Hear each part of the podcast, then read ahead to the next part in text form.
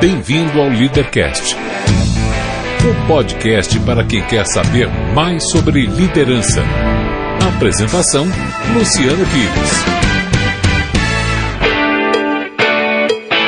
Bom dia, boa tarde, boa noite, bem-vindo, bem-vinda a mais um Leadercast. Eu sou o Luciano Pires e trago a você um podcast que trata de liderança e empreendedorismo com gente que faz acontecer. Este não é um programa de entrevistas, não tem perguntas programadas nem roteiro definido.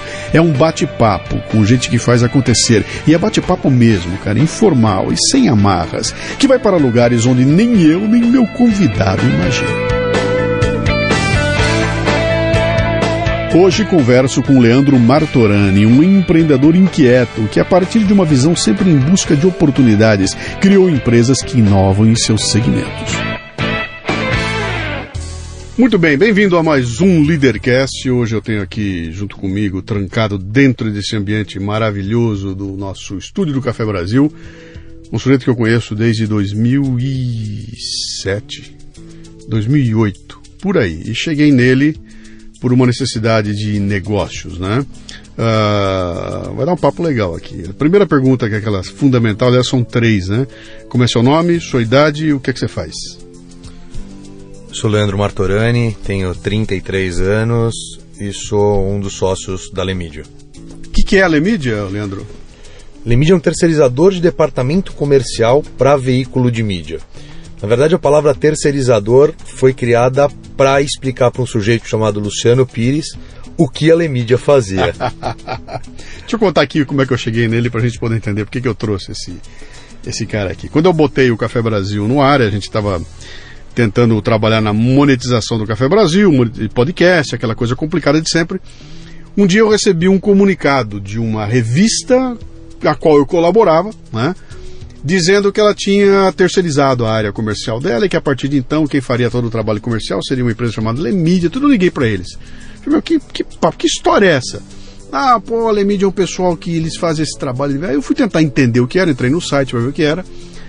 E entendi que eles tinham encontrado um nicho interessante que era oferecer esse trabalho de comercial para as empresas que não tem bala na agulha para manter um departamento comercial. Então, uma pequena revista de nicho, uma revista para criadores de RAM, que tem ali 3 mil exemplares por mês, ela não consegue manter um departamento comercial. Então, o dono tem que escrever, tem que limpar o chão, tem que atender o telefone e tem que sair com a malinha para fazer a venda. E sempre é muito complicado você, como independente, entrar numa grande agência de publicidade e tudo mais. E na cabeça do Leandro, surgiu aí uma oportunidade que era, na verdade, reunir as duas mil revistas e criadores de rã, sapo, borboleta, lagartixa do Brasil. E de repente não era mais uma revistinha de 3 mil exemplares de um cara que eu não sei quem é, mas era um pool de revista que começava a ficar apetitoso.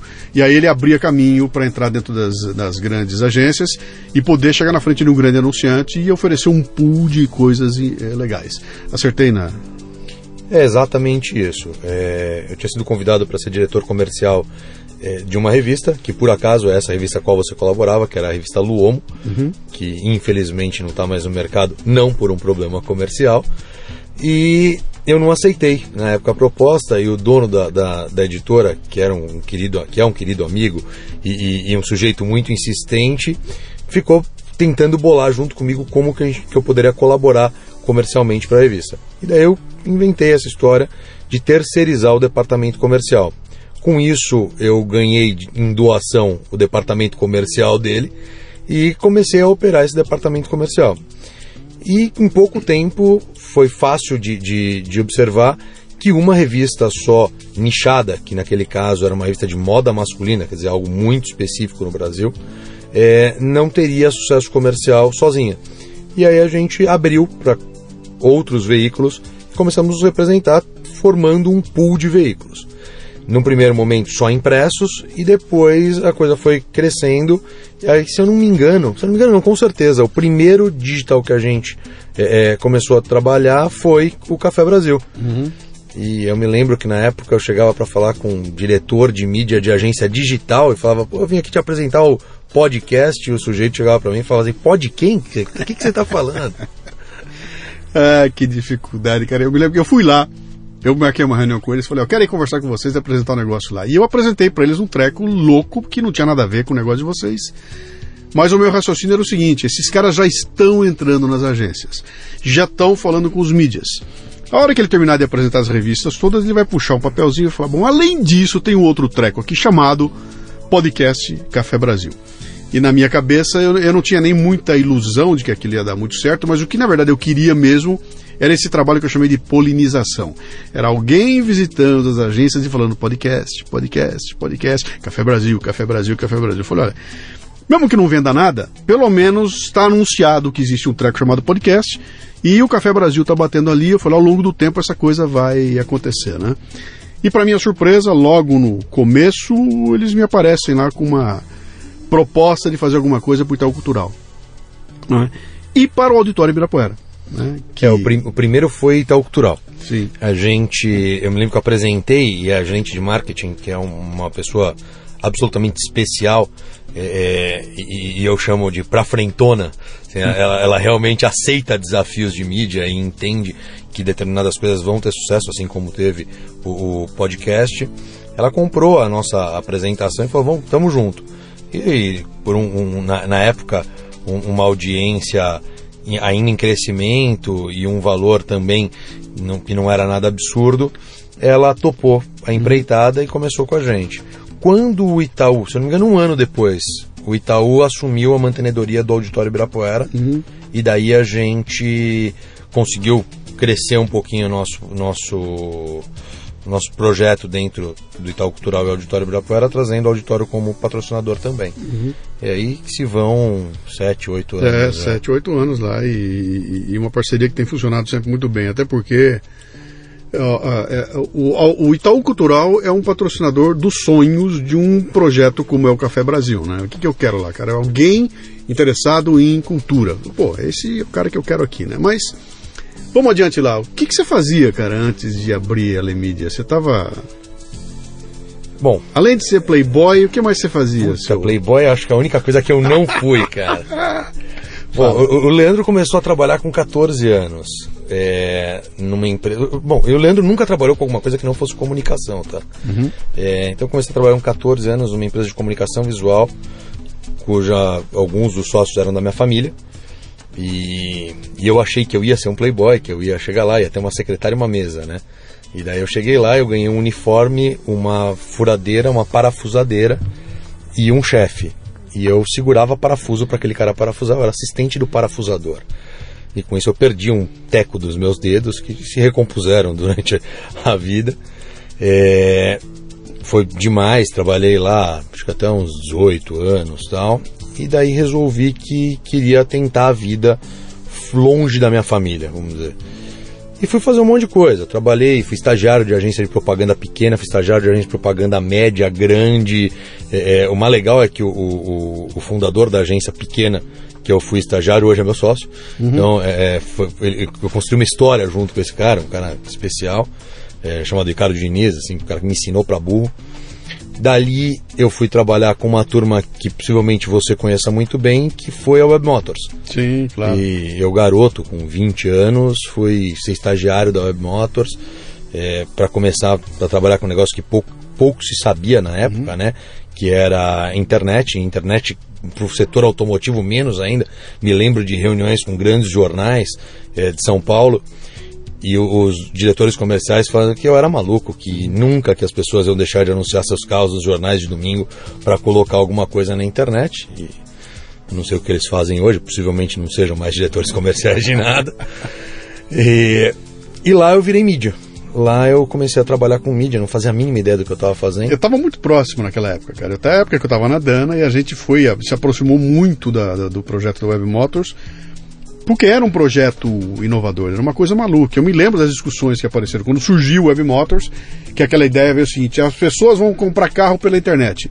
Não, não é isso. A gente sabe hoje que não é isso, né? Eu não vou comprar um carro na internet. Eu vou acessar as informações, vou fazer uma pesquisa, vou definir as melhores opções e aí é que eu vou lá comprar o carro, né? Mas na época não era assim que se enxergava, né? Se via como compra, quero comprar um carro pela internet. E era um baita absurdo imaginar isso numa época de o máximo que a gente conseguia pensar era no primeira mão, né? Era a cabeça do primeira mão, né? Do jornal Primeira Mão, ver esses malucos com essa ideia da, da Web Motors. E eu me lembro que aquilo foi uma loucura, porque a Web Motors era um dos grandes signos daquela época, do nascimento da internet no Brasil, né? E era um grupo de moleques, era uma molecada, né? Silvio, a, a turma toda lá que. Daniel Vioniski, Fernando Ortembla, gente muito competente que está aqui a, até hoje. Eu me lembro quando eu, eu, eu fui fazer minha entrevista para ser estagiário, me falaram que eu ia ter uma entrevista com o presidente da Web Motors. E a Web Motors tinha acabado de ser, ter sido comprada, tinha sido comprada pelo ABN. Sim. Então eu estava indo fazer uma entrevista com um cara que eu nem lembro que cargo ele tinha dentro do ABN, mas hipoteticamente superintendente.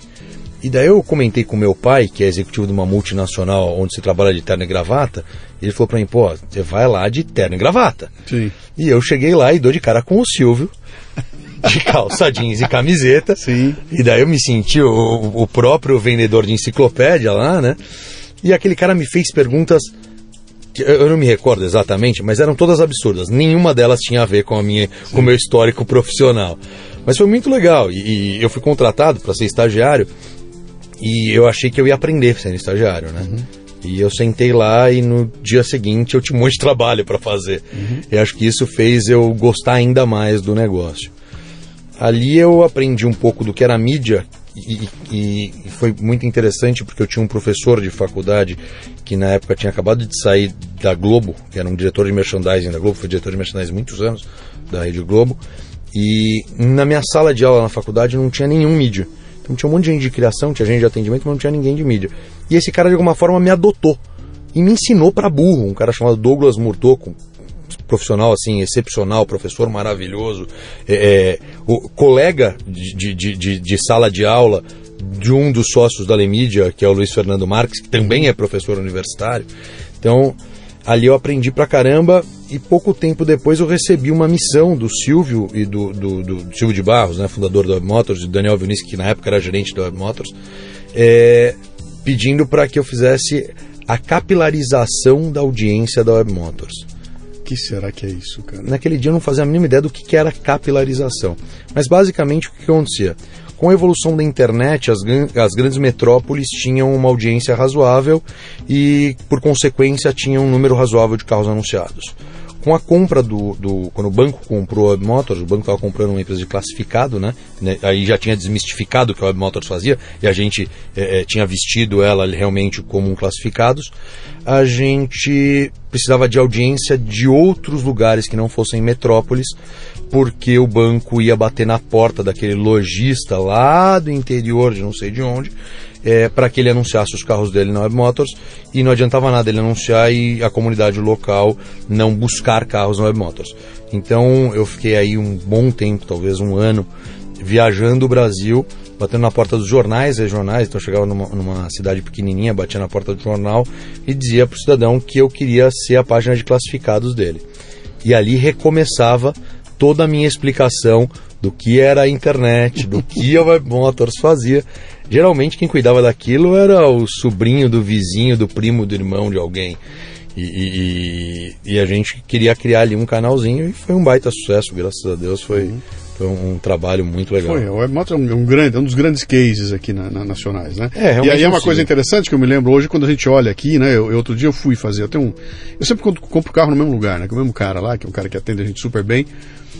E eu tava vendo ele trabalhar, a gente fazendo uma pesquisa ali, cara, a Web Motors é ferramenta de trabalho diário dele, ele não vive sem aquilo. E ele era uma loja de, de carros que no começo se achou ameaçada, né? Quando surgiu a Motors, pô, esses caras vão, ah, vou perder meu negócio. E as lojas reagiram muito mal àquilo, porque era um concorrente que surgia.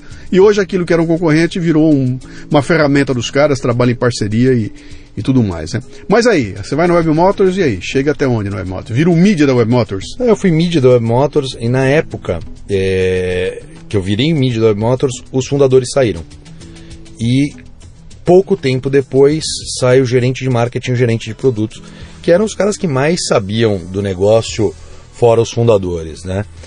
E eles me convidaram para fazer um trabalho junto com eles. Eu já estava afim de um outro desafio, é, é, naquele momento eu tive a certeza, nada contra, mas que eu não servia para ser o funcionário de um banco e entrar nos padrões do banco para aquele momento, porque realmente é, era, era imprimir a cultura do bancário para o profissional de internet, que era um conflito cultural monstruoso, né? Lá a gente, pouca gente não precisava, é, não, não podia ir trabalhar de bermuda, por exemplo. Uhum. Então você tinha um monte de gente lá que podia ir trabalhar de bermuda, não tinha problema nenhum. É, o cara que mais entendia de tecnologia devia ter 19 anos. E o banco trazia uma cultura diferente, e aquele, aquilo me incomodou naquele momento, apesar de ter adorado trabalhar na época Banco Real, né, era a BNM Real, era divertidíssimo, um baita de um, de um, patrão, foi, acho que, do mesmo jeito que em um momento eu decidi que aquilo não era para mim naquele, naquela momento da minha vida, também eu posso dizer que foi o melhor patrão que eu tive na vida. Foi o único que me fez pensar em não em, em abandonar o meu lado empreendedor, vai. Uhum. Ali poderia ter uma carreira. Eu mesmo contei pro meu pai, pra minha mãe, eu estava saindo do banco e os dois carreiristas de multinacional é. ficaram de cabelo em pé, né? Não, não... Você quando você estava lá na, você ficou na liderança, você foi liderando a equipe e tudo mais lá no, ou não chegou a esse a esse ponto na Web Motors? Luciano, eu acho que liderança ela vai muito além do cargo. Eu nunca tive o cargo de líder de equipe na Web Motors, mas e, e, e também não acho que liderança é uma característica sempre boa para uma pessoa, mas é uma característica. E acho que eu tenho essa característica e no momento onde o, o, o, os fundadores e os gerentes saíram, eu me lembro de eu chegar para o vice-presidente da Web Motors, que era um executivo do banco já, que pouco sabia sobre internet e eu era estagiário, bati na porta da sala dele e ele perguntou meu nome no dia, né? E eu falei para ele, olha, eu sei que vocês estão preocupados porque vocês acham que precisam ir para o mercado. Eles até comentaram isso no dia, é, ir para o mercado buscar gente para substituir essas pessoas. Mas tenho certeza, eles prepararam muito bem essa equipe que está aqui, que sabe o que está fazendo. E a gente ali não só eu, mas toda aquela turma assumiu a liderança do que era a Web Motors. Uhum. E foi muito, muito legal. Porque um fedelho entrou na sala. Praticamente. Falar. Então deixa eu te contar umas historinhas aqui que é legal para quem está ouvindo a gente aqui. Ah, tem muito disso, né? Tem muita gente que tem umas histórias. Eu tenho pelo menos duas histórias muito legais pra, sobre essa questão do fedelho e, e tomar as coisas na mão e mandar fazer acontecer. Quando entrei na, entrei na Dana, indústria autopeças e tudo mais, fui trabalhar lá, eu era um garotão, tinha 20, 20 e poucos anos de idade, não me lembro a idade, 24, 25 anos de idade, uma coisa assim, 26. E eu entrei lá como desenhista de catálogo, sem saber do que, onde é que eu estava me metendo. Eu cheguei lá de repente num lugar e eu, eu fui descobrir que eu estava ocupando o lugar de um cara quando esse cara voltou das férias dele. E o cara chegou, eu não sabia que ele existia, ele não sabia que eu estava lá, ele chegou, eu já estava sentado lá numa mesa que era do lado dele. E aí, de repente, esse cara era supervisor, eu entrei como desenhista. E eu senti que os caras estavam me botando para eu tomar conta desse cara. Mas como? Eu, eu não tenho a menor ideia. E aí eu olhei aquilo, mas esse cara é supervisor, eu sou, eu sou um mané aqui. Ah, não teve dúvida, cara. Eu fui no RH, pedi uma papeleta de promoção, subi no meu chefe, que era um português, sentei na frente dele e falei, olha, acontece o seguinte, cara, eu tô lá, o cara, o cara vem responder para mim, como, o cara é supervisor, eu sou um mané aqui, eu não eu tenho que ser no mínimo supervisor com Então eu já preenchi o papel aqui, de, eu queria que você assinasse para mim. E o português, ah, perfeitamente, pegou e assinou, e eu me promovi de cargo e promovi de salário. Eu não cheguei a ganhar o primeiro salário. Eu, o primeiro salário, o contratado que eu entrei na empresa, um mês depois já era chefe, já tá, porque eu peguei a papeleta na mão e eu fui na, cara, na casa dele. Uh, sentei na mesa dele. E para mim isso era a coisa mais natural do mundo.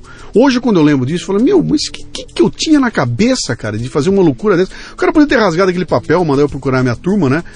Mas eu fiz e deu certo, cara. Né? A outra história eu fazia o jornal interno da empresa, a empresa tinha vários, várias unidades no Brasil. Uma unidade era em Porto Alegre, eu fazia um jornal que era o Pinhão, que era um jornal super uh, conceituado lá dentro, pá, tinha bastante coisa lá, e eu ia sempre para Porto Alegre trabalhar e ficava lá, e ficava numa sala da chefia lá, né? Sala da diretoria, eu como diretor da empresa. Eu, um belo de todo sentado na sala, abre a porta, entra uma menina linda na porta, por favor, eu, você é o Luciano, né? Eu falei, sou. Posso entrar para conversar com você? Pode, perfeitamente. Olha, eu admiro demais o trabalho que você faz, admiro demais o jornal. Achei muito legal. Eu tinha que vir aqui falar para você. Pá, pá, pá, Bom, essa menina era telefonista temporária. Ela foi contratada para ser telefonista temporária da empresa. E a hora que ela me viu sentada, ela entrou na sala para falar para mim que ela adorava o trabalho, que era no. Aí eu fiquei com aquilo na cabeça, falei, meu, que, mas que isso, cara? Como é que alguém entra na sala para falar um negócio desse aí? Não demorou muito tempo, eu chamei essa menina para trabalhar na, na, minha área, né? E essa menina hoje é a Júlia Lima, hoje é empreendedora pelo mundo inteiro, montou uma empresa, viaja o mundo inteiro, virou palestrante, o diabo aí, faz acontecer, pinta e borda. E ela conta muito essa história para as pessoas, né? que tem a ver com essa coisa do fedelho entrar na sala para se meter a falar alguma coisa quando ninguém pediu para ele falar. E, e entre tomar uma porrada e correr o risco, ele prefere o risco, né? De onde vem isso, cara? Acho que a liberdade que o jovem tem é, é, traz um pouco dessa, dessa dessa possibilidade mesmo, né? De você bater na porta de alguém que não te chamou e falar: Oi, tudo bem? Eu tô aqui. Olha, eu sei fazer isso aqui, serve para alguma coisa? Ou deixa aqui que eu faço, né? E eu, eu, sempre gostei muito desse negócio do deixa aqui que eu faço, o que me trouxe um monte de problema durante a vida também, porque você acaba assumindo um monte de coisa que não é, não é o que você deveria assumir. Mas eu, eu, eu sempre gostei muito disso. Eu acho que é, é um pouco do, do, do empreendedor mesmo que mora é, dentro do ser humano. Né? É, é, uma soma de irresponsabilidade, porque você não avalia o risco. Ah, já que eu estou aqui, vou fazer. Aliás, você não tem nem condições de avaliar o risco, Sim. porque você não Sim. passou. Você não tomou o grande expor da sua vida, você não viu ninguém ser arrasado na sua frente, o cara que está sentado lá trata você numa boa, não é um cavalo, né? E você, como um garotão, vai lá, abre a boca e fala o que tem que falar. E acho que você está acostumado a, a, a tratar com alguém muito superior a você quando você é jovem, porque até aquele momento você sempre tratou com teu pai. E, e uma Sim. pessoa como eu, que, que sempre tive muito respeito pelos meus pais, é, tratava com um, qualquer outra pessoa com o mesmo respeito, mas também com a mesma liberdade que eu sempre tive com os meus pais de poder falar o que eu achava que, que, que deveria falar naquele momento. Isso somado à, à falta de responsabilidade, uhum. sem dúvida, é, é, cria uma química interessante. É interessante. Isso é uma dica sobre liderança que é, é fundamental, cara, que é de você como é que é? Não sabendo que era impossível, foi lá e foi fez. Lá, Aí o cara vira, como é que você falou uma coisa dessa? Eu falei, cara, falei, falei e acabou que deu que funcionou, né? Acho que o oportunismo é um negócio legal também. Acho é, é o... Na verdade não é oportunismo, né? na verdade é o teu senso de oportunidade, né? Que é você sacou a chance, vai e, e, e, faz, né?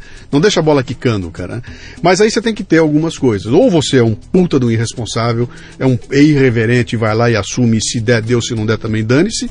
Ou você tem uma puta autoconfiança, né? Que fala, bicho, eu, eu sou o cara que vou fazer acontecer e tenho tanta confiança que pode jogar no meu colo que deixa comigo, né? E eu acho que o cara que tem esses dois é um grande empreendedor. Pô, e é o cara que eu quero trabalhando comigo, cara. É, é, e é o cara que você quer trabalhando com você e essa característica que a gente vê que anda meio, meio, meio difícil de encontrar, né? Cara, tem uma definição de, de Harvard que eu acho demais, que é a definição de empreendedorismo que é a busca incessante por oportunidades, independente dos recursos disponíveis. Uhum. E acho que o, o, fedelho que entra numa sala e, e, e sugere, ou pede, ou, ou, intima, né, dependendo do ímpeto que ele tem naquele momento, ele está sendo um baita empreendedor, porque uhum. ele não sabe se ele tem os recursos disponíveis, uhum. mas ele está buscando uma oportunidade que apareceu ali naquele momento uhum. e tentando agarrar ela da forma que ele tem disponível, com a ferramenta que ele tem disponível, que é a palavra, que é chegar lá e falar, oi, tudo bem, eu sei. E tem outra coisa legal, dizer, ele pode falar bobagem que ele quiser, porque ele não é um sujeito de 45 anos de idade,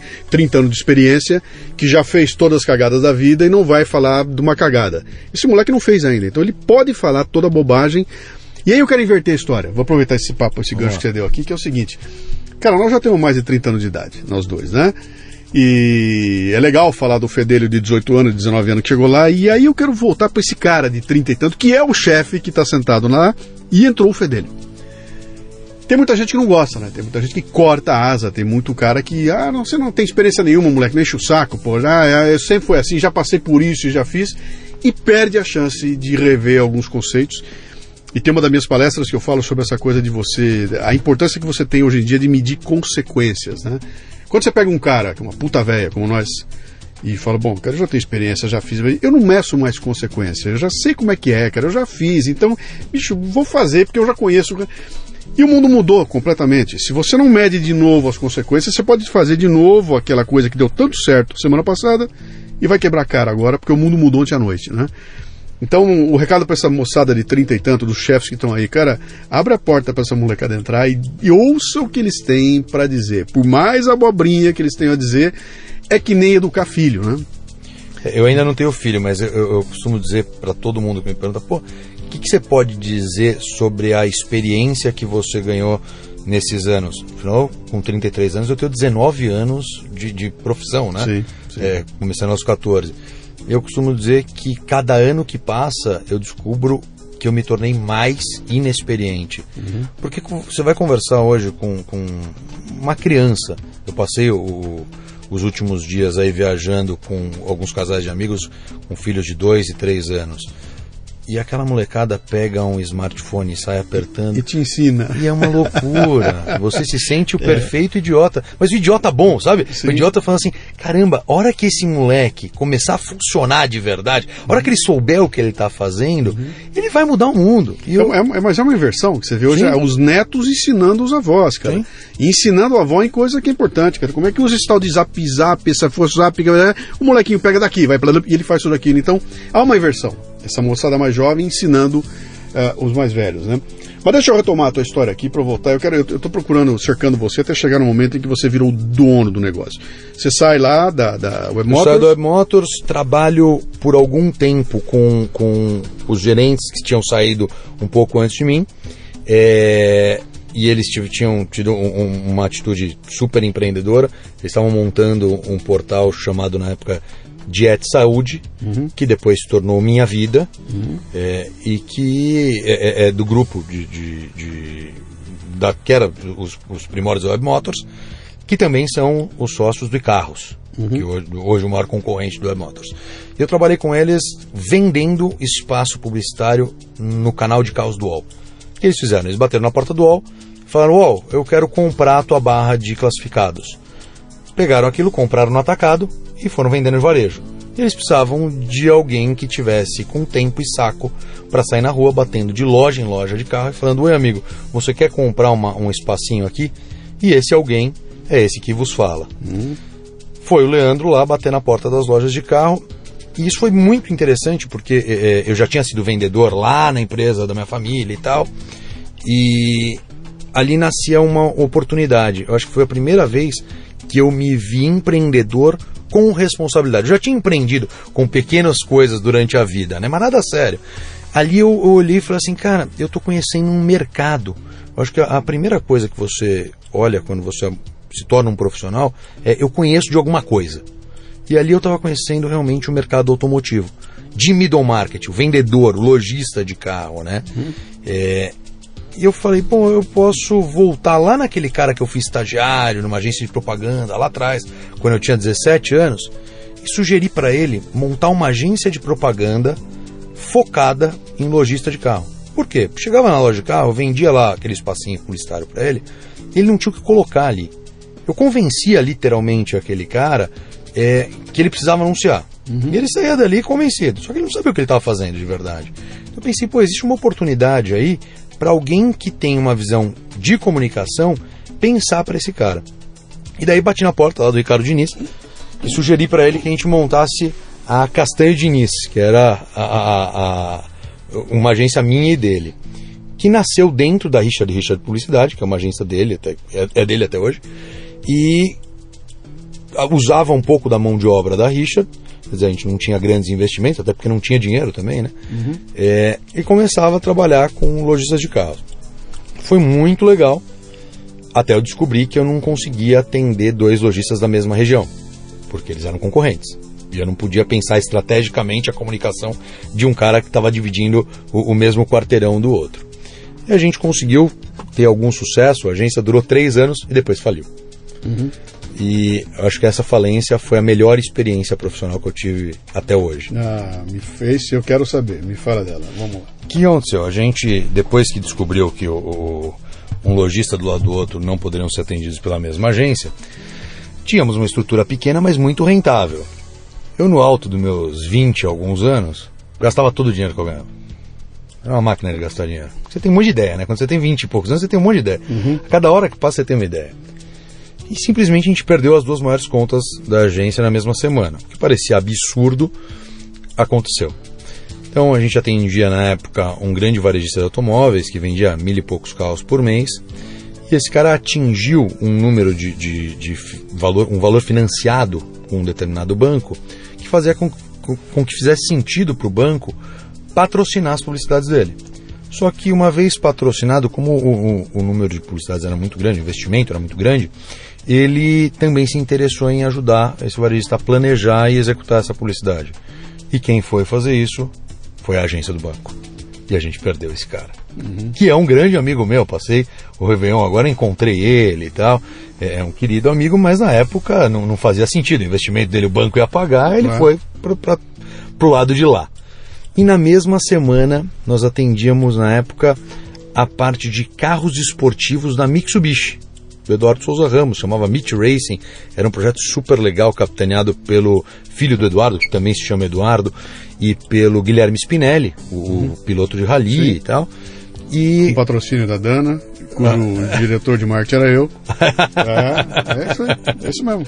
E na época ele o, o volume de carros esportivos vendidos começou a crescer e os concessionários resolveram que queriam também vender esses carros esportivos. E à medida que os carros passaram a ser vendidos nas concessionárias, aquela estrutura passou a não funcionar mais. E a agência que atendia a Mitsubishi e as concessionárias é uma agência gigantesca que existe até hoje, super competente e que fazia um trabalho melhor do que o nosso. E ali eu perdia o meu maior cliente, na verdade. E a gente ficou com meio apavorado ali, com uma estrutura já e tal.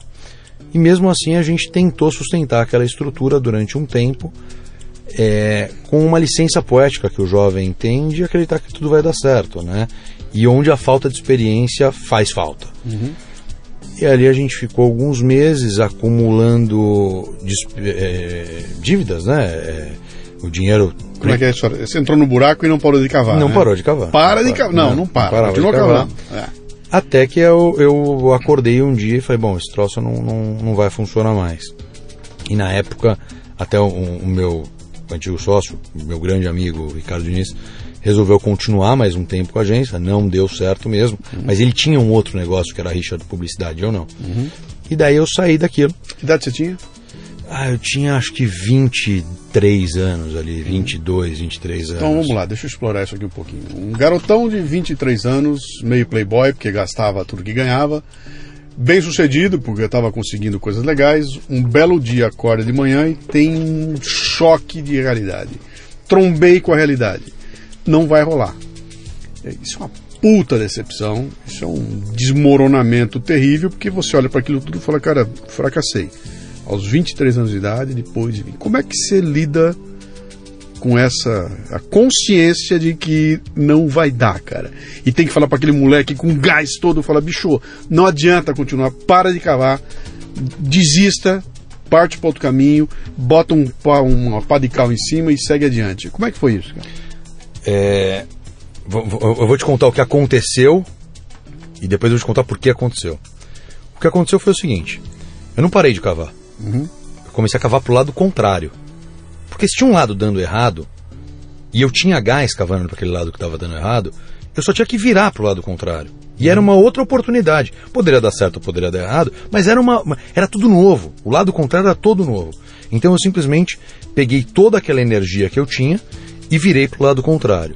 Eu entre o- a, a hora que eu resolvi fechar a agência e a hora que eu comuniquei o, o- o- o meu sócio e fui embora, peguei as minhas coisas da agência, foram 16 horas.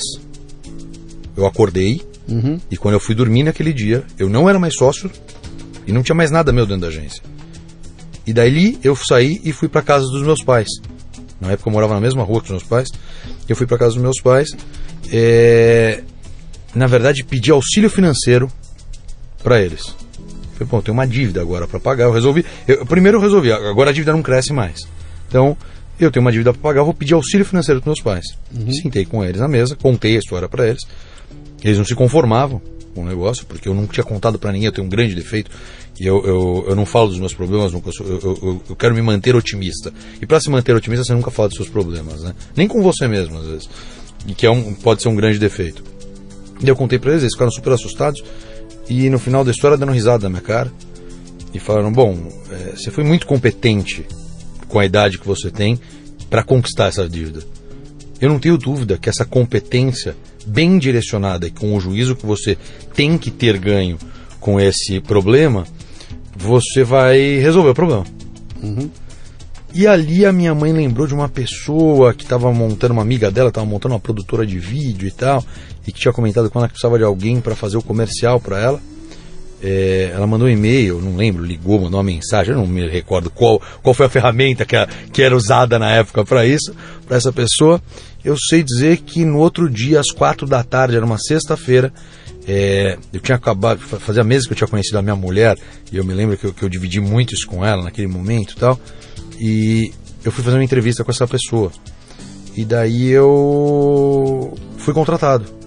Então eu costumo dizer que eu nunca fiquei mais de 24 horas sem trabalhar uhum. desde o dia que eu comecei a trabalhar. Porque eu tinha saído da agência à noite e ido para pegar minhas coisas e ido para casa dos meus pais.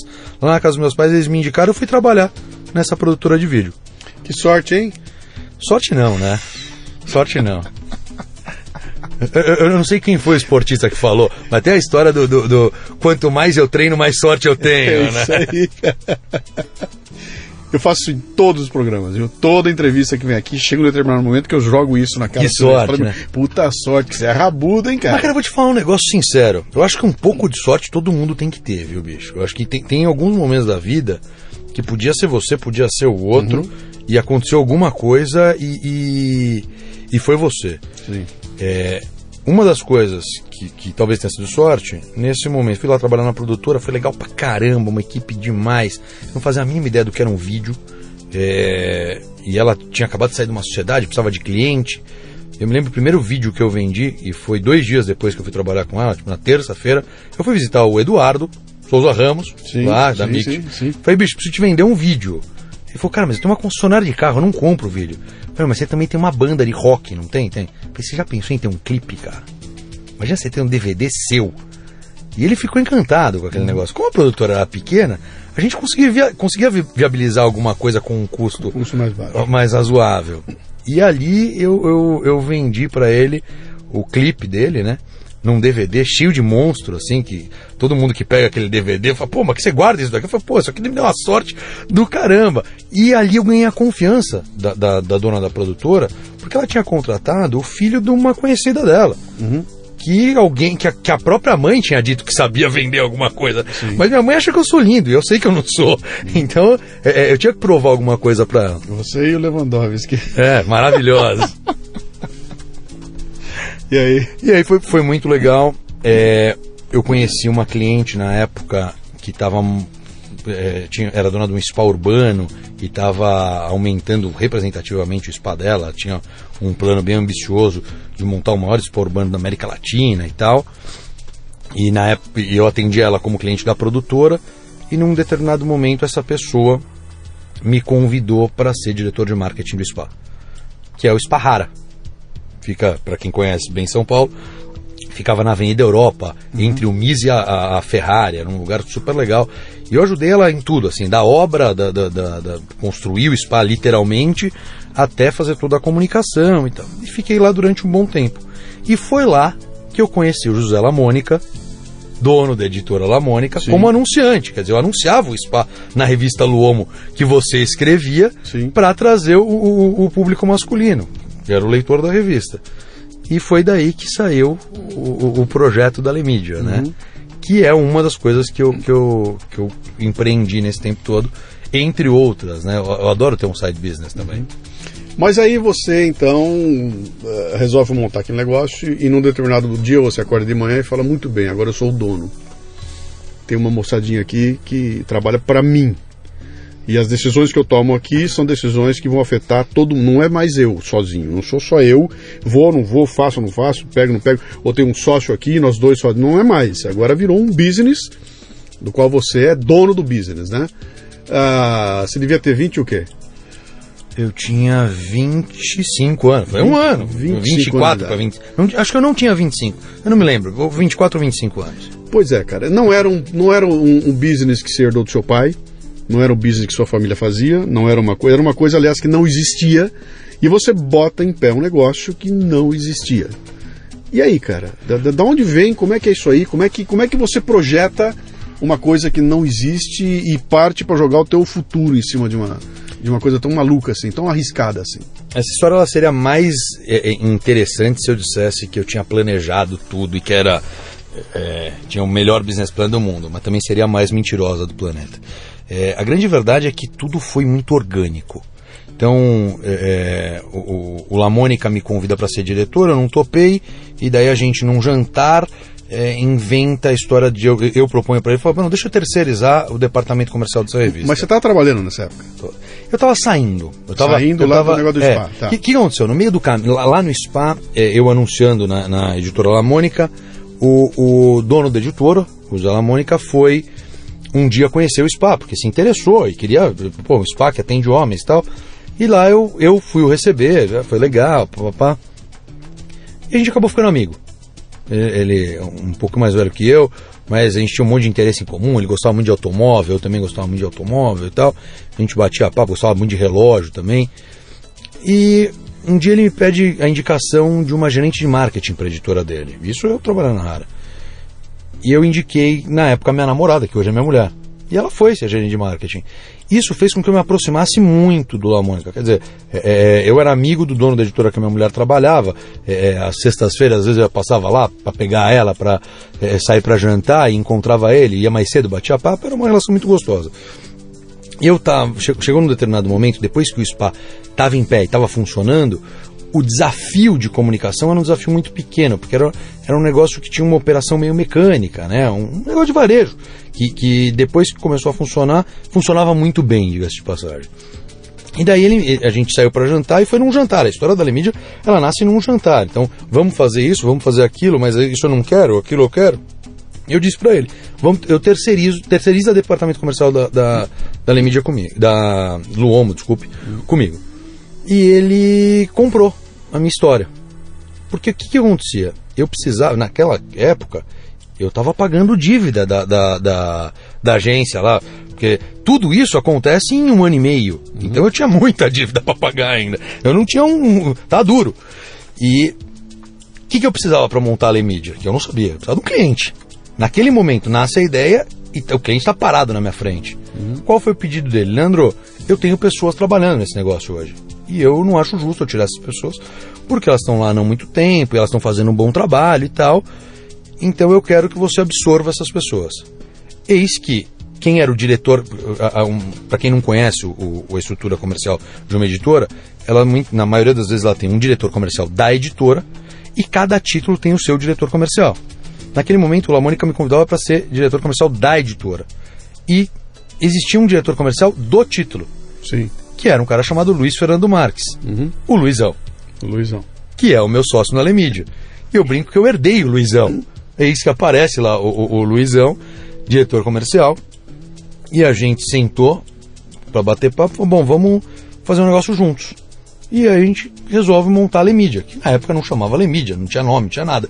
Era a terceirização do departamento comercial da Luomo. O- o- essa turma, ela basicamente financiou de forma orgânica o nascimento da Lemídia. Então ali foi é, é, um espaço emprestado dentro da agência de propaganda da amiga do dono da editora, sabe? E, e- e tudo com um custo muito baixo do gato escaldado que tinha falido já por conta de um custo alto. Então tudo é, é, é, o, o Lamônica tem uma frase que eu adoro que é a demanda paga a conta. Tudo sempre baseado no que a demanda provinha de dinheiro para poder assumir determinados custos e a coisa foi andando de forma completamente orgânica. Então, é, é, qu- quando você me pergunta quando nasce o, o chefe, o, o dono, vai, o empregador, eu vou te responder. Eu acho que nasce no- na primeira dúvida que eu não tinha ninguém para perguntar qual era a resposta. Então, tudo ia muito bem. Só que em determinados momentos eu tinha uma dúvida. Pô, eu faço A ou faço B agora? E daí eu, durante a vida toda, tinha um chefe que eu falava, e aí, chefe, eu faço A ou faço B? É bom E- isso. É maravilhoso, é maravilhoso. Você tem para quem perguntar. Puta, como é bom, cara. Como é que eu faço, cara? Ah, tá bom, eu quero fazer escolha por você. E se der errado, você tá dividindo a responsabilidade e tudo mais. Nessa hora bate um negócio chamado solidão empresarial. É. Entendeu? Tenho que tomar. Eu tenho um texto muito legal, é um texto meu que fez um baita barulho aí, que eu chama Solidão Empresarial. Que eu conto exatamente isso. Falo, cara, pô, tô lá, tenho que tomar decisão e não encontro ninguém com quem dividir, porque meus pares não estão a par. Ah, mas de repente eu tenho um amigo que não é o cara do mesmo negócio e faz outra coisa na vida, mas é o cara para quem eu ligo e falo, Zé, Eu tenho que tomar a decisão, me dar uma dica. E ele, sem saber do meu trabalho, do que eu faço aqui, ele me dá uma luz e é o momento em que eu, eu, eu, ele me ajuda a superar essa coisa da solidão empresarial, que não é só de empreendedor. Você tem presidentes de grandes empresas que sofrem de solidão empresarial, né? De um grande business, um executivo de banco, esse cara pode só acontecer, tomar decisão e não tem para quem perguntar. Cara, é, é, eu tinha ali um negócio interessante, porque a maioria dos meus amigos não são empreendedores, né? Então, os amigos não funcionavam. O meu pai não é empreendedor. Ele é um executivo carreirista que, não tra que trabalha com uma coisa que não tem nada a ver com comunicação, então também para ele não funcionava. Só que eu tinha trabalhado com um cara que eu admiro demais até hoje e é informalmente o meu mentor profissional, que é o Daniel Vinisky, que é o gerente de marketing lá da Web Motors, que é um cara pouquíssimo mais velho que eu, uhum. mas tecnicamente muito mais preparado.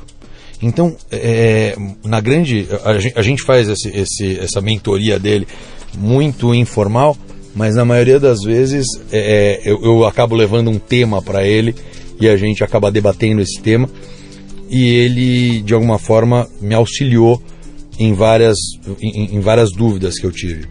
Mas também tenho que assumir que várias delas não teve ninguém para me auxiliar e a solidão empresarial, como você disse agora, é, é, pegou de verdade. E daí eu acho que é uma mistura de feeling com pesquisa, eu acho que a curiosidade faz com que a gente busque informação, né? Então, um pouco de feeling com, misturado com pesquisa fez com que eu encontrasse a maioria das respostas certas e também as respostas erradas. Quer dizer, eu acho que o empreendedor ele tem que estar disposto a dar com a cara na parede. O empreendedor que achar que a vida dele vai ser uma maravilha tem que arrumar um patrão. Uhum. Senão ele está no caminho errado. É boa, boa, essa é boa. O, o, o, Outro dia eu escrevi um outro artigo também falando sobre o, o jump e o wingsuit. E eu fazia um exemplo lá falando o seguinte: olha, eu estava discutindo num, num, num, entrei numa, num grupo de discussão para falar sobre essa coisa. Os caras estão discutindo se existe empreendedorismo dentro de uma empresa onde você tem dono e você é o cara que responde. Você é o executivo. Eu sou executivo de uma grande indústria. Dá para ser empreendedor? O intraempreendedor, ou empreendedor é aquele cara que é dono do próprio negócio. Eu tinha uma discussão lá, então que tinha os dois tipos de empreendedorismo. E aí eu dei minha definição. Falei, cara, tem dois empreendedorismos. Um é o empreendedorismo do bug jump e o outro é da wingsuit. Qual é a diferença? bug jump, você sobe numa ponte, salta, é um maluco, é um louco, o cara que sobe na ponte e que salta daquela ponte com um elástico amarrado no pé. Tem que ser muito louco para fazer isso, é um puta risco fazer. E tem gente que vai e faz. Pula então, se der errado, o que acontece? Você desloca uma vértebra, desloca o pescoço, não sei o quê, mas tem um elástico segurando você o tempo todo. Você tem o um elástico. Por mais que dê errado, só se arrebentar o elástico é que eu morro, mas por, se eu pular errado, tudo vai acontecer que eu vou cair de mau jeito, mas o elástico me segura. Risco calculado. Tem alguém atrás, tá? Tem alguém atrás segurando.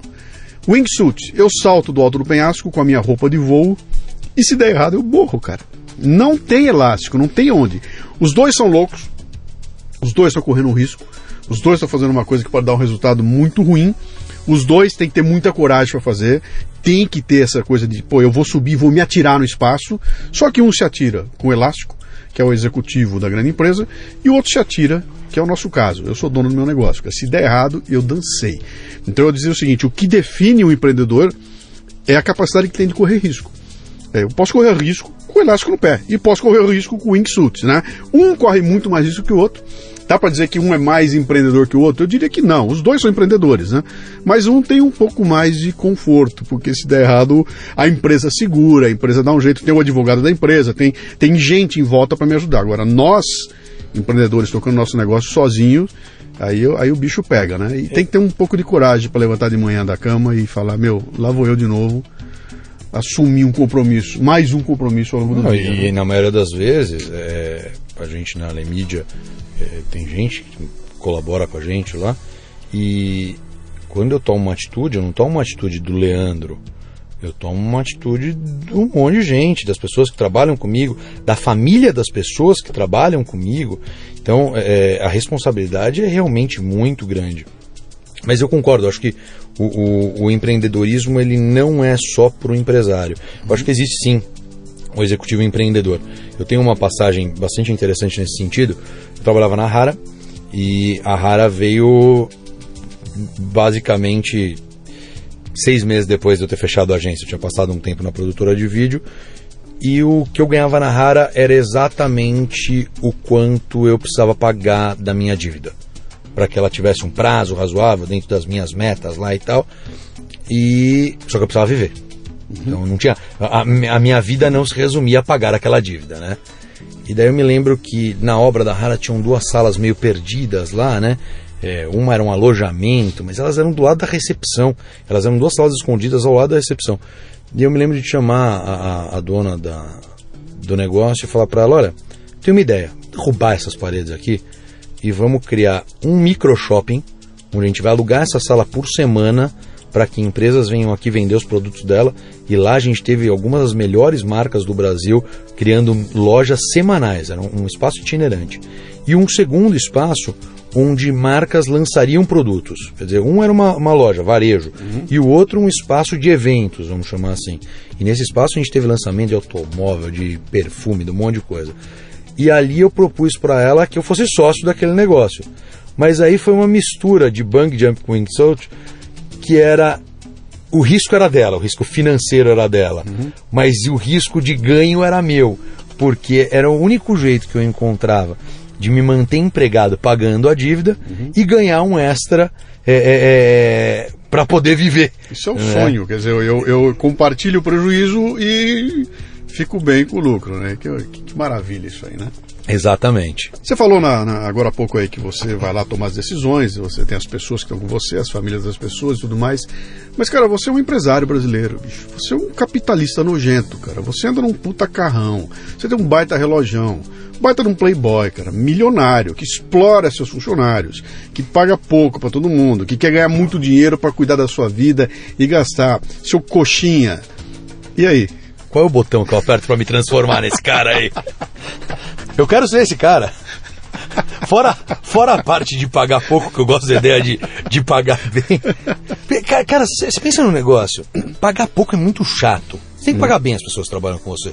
Porque as pessoas que trabalham com você, elas compartilham de um terço do seu dia. Uhum. Você imagina você conviver com pessoas tristes, porque são mal remuneradas, um terço do seu dia. O outro um terço você dorme. E o outro um terço você faz mais um monte de coisa. Uhum. Quer dizer, é muito chato. É, a grande verdade é que o empresário brasileiro é um baita de um herói, né, bicho? Porque você conviver com a instabilidade econômica que a gente tem no país é, é surreal. Hoje eu, eu, eu fui, há, pouco, encontrei uma pessoa num bate-papo, e daí ele falou para mim: Poxa, Leandro, como que está esse, esse. Como que você vê esse momento de crise do Brasil, né? Eu defini para da seguinte forma: acho que a crise é muito parecida com um vestibular de uma dessas universidades concorridas, né? A vaga existe, são poucas. Quem ganha? Quem estuda mais? Uhum. Então, eu acho que o, o, empresário brasileiro é o cara que precisa trabalhar o dobro para ganhar metade do que deveria. É, eu, eu, eu não acredito muito nesse modelo do, do, do, do paga pouco, que é bastante usado para a maioria das empresas do Brasil. É, eu gosto que todo mundo seja bem remunerado e dentro das minhas possibilidades eu tento fazer isso. É, e de alguma forma eu acredito em meritocracia num modelo meio Lehman da vida, né? Lehman, para quem não conhece, estou dizendo Jorge Paulo Lehman, modelo Embev, Ambev aí, é, onde você torna a pessoa que trabalha com você sócia do negócio. Mas eu, eu gosto dos vidaholics e não dos workaholics. Uhum. Porque eu também acho que você tem que trabalhar muito, mas você também tem que viver muito. Porque você se torna um sujeito chato, né? Aquele cara que, que 10 da noite está no escritório, 6 da manhã está no escritório, ele não vai é, no teatro, ele não assiste televisão, é, ele não mais, faz nada. Mais ou menos eu.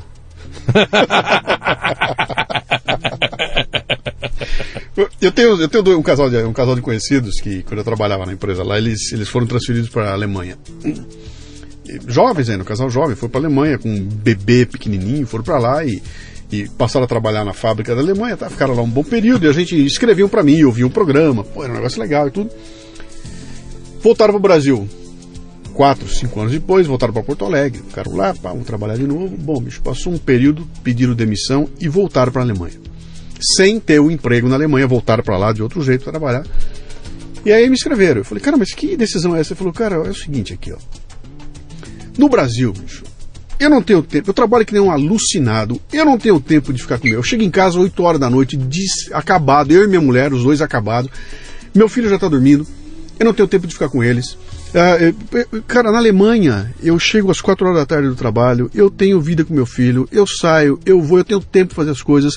Eu não sou um alucinado no trabalhador, porque eu não preciso ser isso. Eu consigo ter aqui uma qualidade de vida que eu não consigo ter no Brasil, né? E esse cara abre uma perspectiva pra gente que é um negócio maluco, porque nós que não vivemos isso, a gente não consegue imaginar o que será que é. é. é eu fui quando eu fui para, eu fui convidado para trabalhar nos Estados Unidos, lá em Toledo, Ohio. Me queriam me levar para lá, e eu peguei e falei, eu vou aí, vou ficar um mês aí, né, pra gente ver como é que é. E fui trabalhar e fiquei lá, desse um mês eu fiquei uma semana trabalhando no headquarters, né? Puta, prédio maravilhoso lá, né? E aí a primeira coisa que apareceu, eu entrei naquele negócio, aquelas baias baixinhas, né? Bem, bem daquelas coisas americanas, de filme americano. Eu entro lá, pô, aquele povo trabalhando, eu vou conversar com os caras, todo mundo falando baixo. E o cara vem conversar com você e. Por que, por que todo mundo fala baixo desse jeito, né? Pro outro não escutar, né? Aí eu falei, cara, isso não tá legal. E aí eu reparei o seguinte, bicho, não tem telefone tocando. Você não escutava barulho do telefone tocar. O telefone se baita silêncio, todo mundo falando baixinho. Que coisa é essa, né? Aí eu pego um dos caras que estava lá e o cara vai me levar para ciceronear, para eu visitar as empresas e tal. Aí passamos lá, ficamos tarde de montão. Chegamos lá 5 horas da tarde. E para eles o acaba 4, né? Chegamos no escritório 5 horas da tarde, não tinha mais ninguém aquilo vazio. Eu entro na baia do cara e na, na, na, na, na tela dele, em cima da, da mesa dele, tinham lá uns 25 post-its que a secretária deixou com todo mundo que ligou e todo mundo que queria falar com ele. Tava tudo lá. E eu entrei quando eu vi aquilo e virei pro cara e falei, bicho, me desculpa, cara, eu sacaneei teu dia. Falei, teu dia, não, não se preocupe, não. Eu falei, puta, eu saí de lá. Aí fui embora, frio desgraçado com neve, e a hora que eu fui sair, estava trancada a porta de saída. Eu peguei, não conseguia ir pro. Tipo, precisava alguém abrir para mim. Eu voltei na sala do cara. A hora que eu entro na baia do cara, ele está sentado jogando paciência. com aqueles post-its berrando, pelo amor de Deus, liga para mim. E o cara jogando paciência, cara. Quando eu olhei aquilo, eu falei, bicho, isso não é para mim. Eu não vou conseguir sobreviver aqui. Eu quero barulho, cara. Eu quero feira livre, bicho. Eu quero adrenalina. Eu quero os negros gritando. Eu quero barulho. Quatro e meia da tarde eu tô desesperado para voltar, porque eu sei que oito horas da noite eu vou estar aqui baleando. Se bobear, eu tô te ligando, né? Leandro, que horas são? Nove horas da noite da quarta-feira. Não tem time, né? E a gente não consegue é, é, é, comparar o que será que é essa vida é, num ambiente tão diferente do nosso aqui, porque nós estamos educados para ser assim no Brasil, né? E talvez é por isso que não muda. Entendeu? É, eu, por eu, falta eu, de comparação, de, de, de ter esse, esse, outro parâmetro, a gente acaba não mudando. É, eu, eu, eu fui durante a maioria da, da, da, da minha carreira o workaholic perfeito. Eu gosto pra cacamba de trabalhar, sabe? Pode falar cacete aqui, né? Pode. Ah, que bom. É, eu gosto pra cacete de trabalhar. Eu até voltei de férias anteontem e comentei com um sócio. Falei, puta, tô com uma vontade de trabalhar. Ele olhou pra minha cara e falou, mas você é maluco mesmo, né? Eu gosto demais. Mas eu também aprendi a ter vida. Eu, eu, eu tava comentando contigo quando. Eu tinha pouquíssimo tempo de namoro quando eu abri a Lemídia. Então eu trabalhava na Lemídia 12 horas por dia, ia para casa, às vezes minha namorada tava lá, e eu ficava trabalhando mais quatro, cinco horas em casa todo dia, todo dia. Até que o negócio é, é, é, começasse a funcionar, né? Ele precisava de muita energia. E naquela época é o que você falou. Eu, eu, eu, eu chegava em casa eu ia pagar as contas. É, quando não foram poucas vezes que todo mundo foi embora, eu peguei um rodo e fui passar pano no chão, porque eu não tinha dinheiro para pagar ninguém e já tinha sido escaldado de um negócio complicado. Então, eu quando casei a minha agora minha mulher falou para mim, olha, mas quando a gente casar vai ser assim. E no, no, quando eu fui me casar, eu, eu, eu, fiz um exercício sem querer muito interessante. Eu estava construindo uma casa na época. É, eu tinha me proposto a viajar uma semana sozinho antes do meu casamento para fazer um retiro espiritual. E de espiritual não tinha nada, tipo era só um assim, retiro. Las Vegas, né? Não, não, não, não. Tá era, era sozinho de verdade. Eu fui para o interior de São Paulo. E, e depois eu, eu me casaria e ia ficar um mês de lua de mel. Bom, somando tudo isso, davam 60 dias fora do escritório. E aquilo, cara, me deixava assim. Eu acho que eu não dormi seis meses antes do negócio, desesperado. Eu ficava pensando, pô, quando eu voltar, ferrou. Eu vou ter perdido 20 contratos. Tá, tá uma algazarra isso daqui e tal, né? E eu fui, porque não tinha jeito, eu fui mesmo, né? Eu fui resolver o problema da construção da casa, fui fazer minha viagem antes de casar, daí casei, bom, passei o tal dos 60 dias fora. E acho que durante esses 60.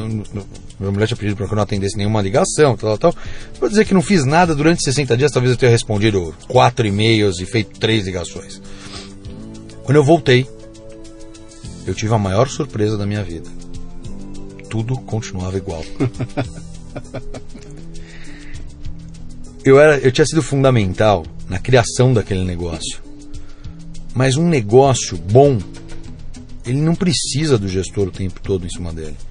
Quer dizer, as pessoas que estão ali, se você é um, um, gestor que tem determinada competência, você soube contratar as pessoas que estão lá. Uhum. E aquelas pessoas, elas vão, elas sabem o que elas têm para fazer. Elas são responsáveis pelo resultado daquele negócio. Se a remuneração dessas pessoas é feita em cima, em cima de meritocracia, melhor ainda, elas não vão deixar a peteca cair. Uhum. Talvez falte um pouco de inovação quando você perde, é, é, é quando o gestor não está na ativa, talvez sim.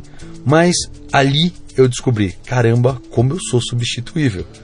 E o pior, eu sou substituível por ninguém. Porque ninguém tinha ficado na minha cadeira durante aqueles Sim. 60 dias e tinha tudo funcionado.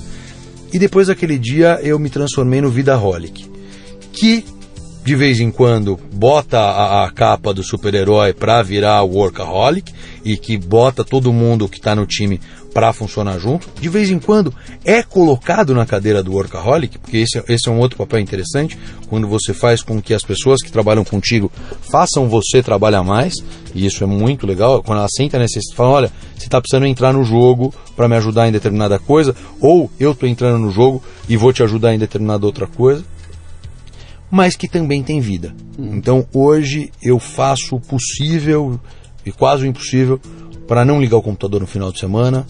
É, e eu acho que a, a, a, o meu formato de gestão ele é baseado em muita coisa que eu aprendo fora do escritório, sabe? Então é, é eu acho que eu preciso viver para ser um empresário que gere um resultado razoável. Uhum.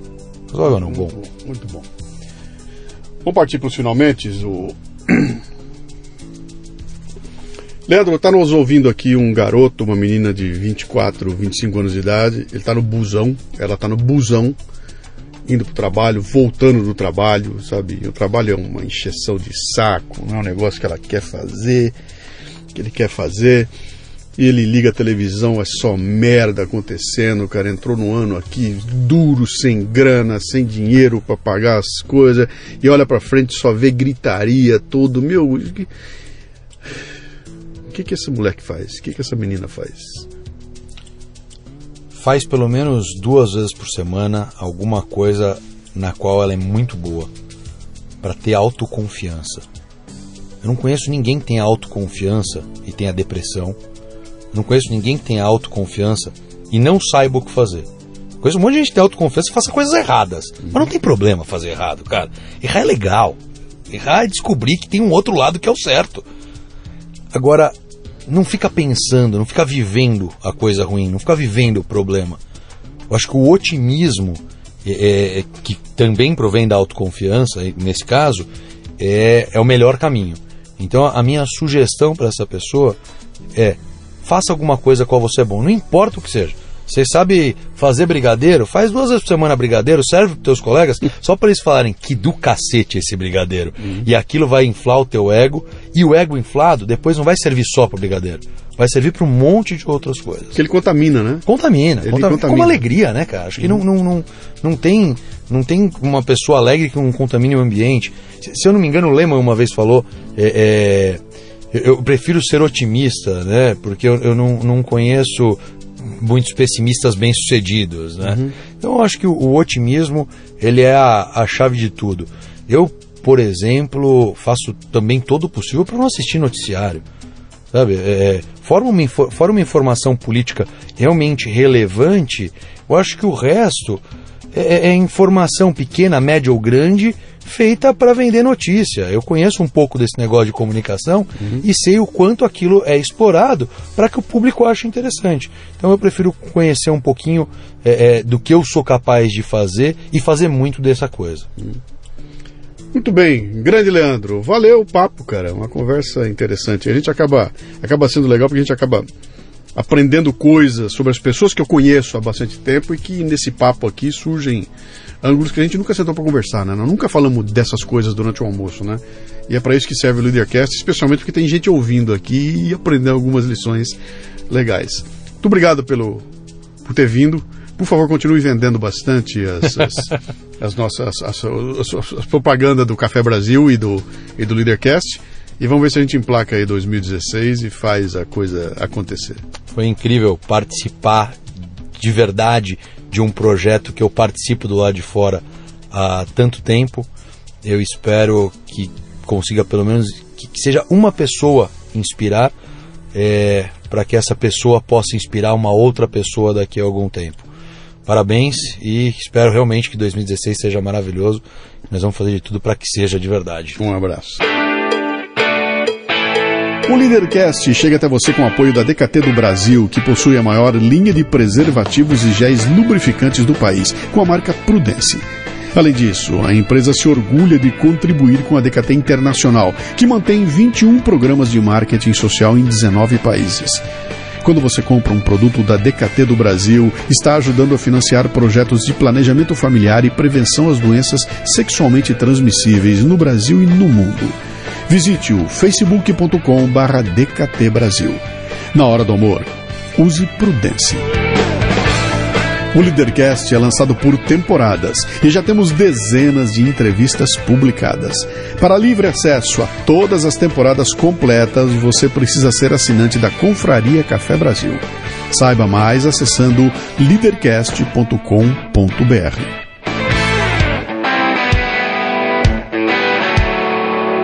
Você ouviu o Leadercast com Luciano Pires. Mais uma isca intelectual do Café Brasil. Acompanhe os programas pelo portal cafebrasil.com.br.